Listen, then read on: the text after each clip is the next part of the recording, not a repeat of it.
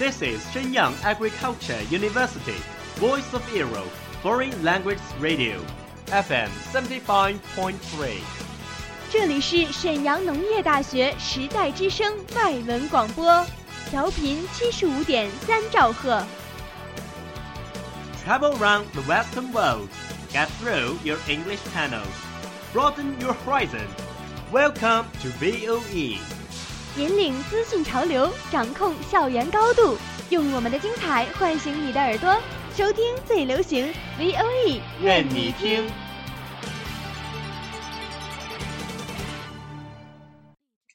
I remember the first film that I ever watched was Titanic. Three year old, having completely no idea what was it talking about. The only scene I remember was Jack and Rose standing at the very front of the boat talking. When I grew a little older, I got to know about some animated films like Finding Nemo and Toy Story and Wall-E. Wall-E was my favorite. Eva. Eva! Over the past 20 years, I watched hundreds of films. I love to explore the depths of the character and I'm fascinated by the stories. Movies allow you to escape into another person's life and experience situations you wouldn't normally experience. There's nowhere better to lose yourself than in film. You can be a character in any country in any time period. Some of the greatest films I've seen have never left my heart and soul, and I hope they never do.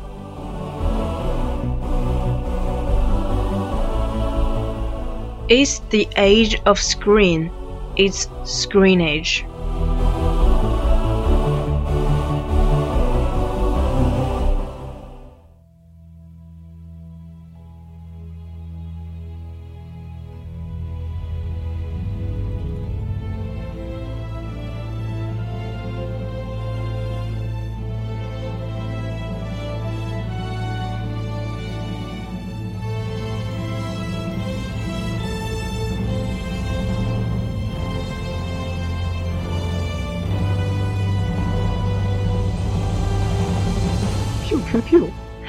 V, what's happened?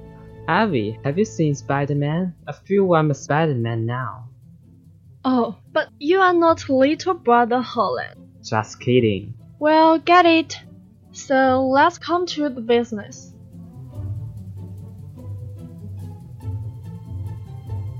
The story takes place after the battle in the New York City. Salvage worker Adrian Thomas and his co-worker work on handling the damage of the Tony Stark building. Soon, a van from the US Department of Damage Control arrives. They order Thomas to shut down his operation. After learning that Tony Stark is behind damage control, Thomas gathered three of his co-workers to continue the work secretly. They find there are some mysterious materials which has amazing power. Eight years later, Thomas and his guys are still doing these things, and Thomas become a villain called Vulture. Because of the experience with the Avengers, Peter Parker is so excited that he thinks he can be a real superhero. Tony Stark, as his new mentor, gives him a new suit which has many high technologies with it. Peter returns to normal life. However, he doesn't want to be normal.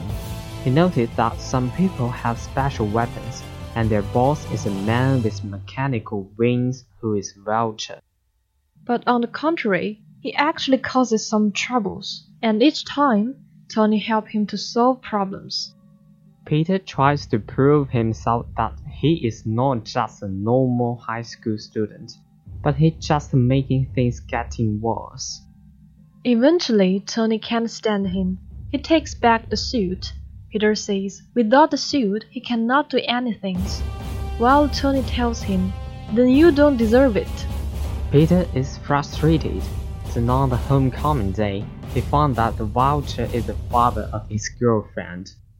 Instead of going to dance party, he fights with Vulture. This time he proves himself when Tony invites him to join the Avengers.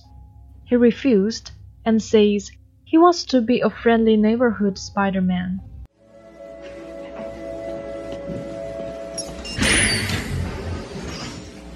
That was a test, right? There's uh, nobody back there? Yes, you passed.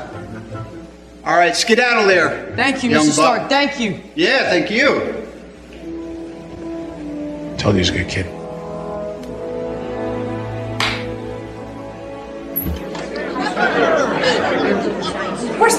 He left. Everybody's waiting. You know what? He actually made a really mature choice. And then he returns home, continue to keep a low profile. Let's get to know our lovely leading actor, little brother Holland. Thomas Stanley Holland was born in Kingston upon Thames. Holland began dancing at hip hop class at Nifty Feet Dance School in Wimbledon, London. After eight auditions and subsequent two years of training, he gave his first performance in the title role of Billy in 2008. In two months after leaving Billy Elliot musical, Holland successfully auditioned for a starring role in the film The Impossible. The film premiered at the Toronto International Film Festival on September 9, 2012, and was released in Europe in October 2012. In December 2012, Holland received a number of nominations for his role in The Impossible, such as the 27th Goya Awards in the Best New Actor category, the Best Young Actor category, and so on.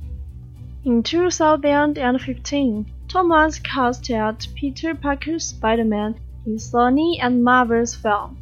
He played the role starting with Captain America, Civil War in 2016, and the Spider-Man Homecoming in 2017.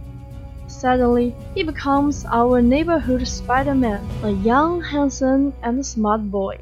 I believe no one does not like him.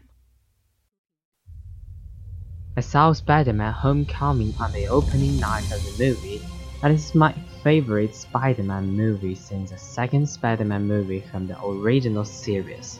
Yeah, you are right. I have to say I'm impressed by a dialogue in the film. Friendly neighborhood Spider-Man. Normal but meaningful. At the beginning of the film, little Peter Parker was eager to become a hero just like Iron Man, and even better than him.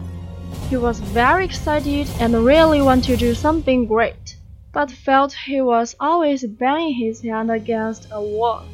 He also tries to return to his normal life routine, distracted by thoughts of proving himself to be more than just a friendly neighborhood superhero.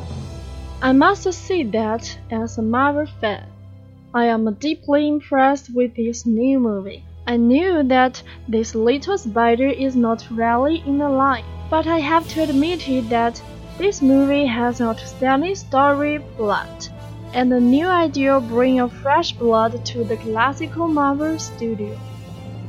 I want to say it once again. It is really fantastic movie.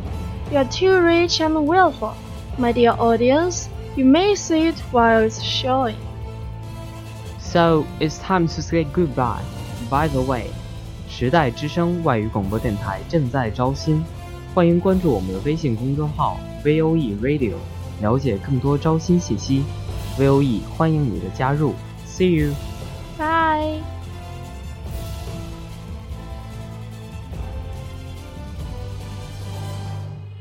We are, we are not your ordinary family, but we can all agree that we are close as close can be. So it don't matter what it looks like, we look perfect to me. We got every kind of love, I feel so lucky indeed.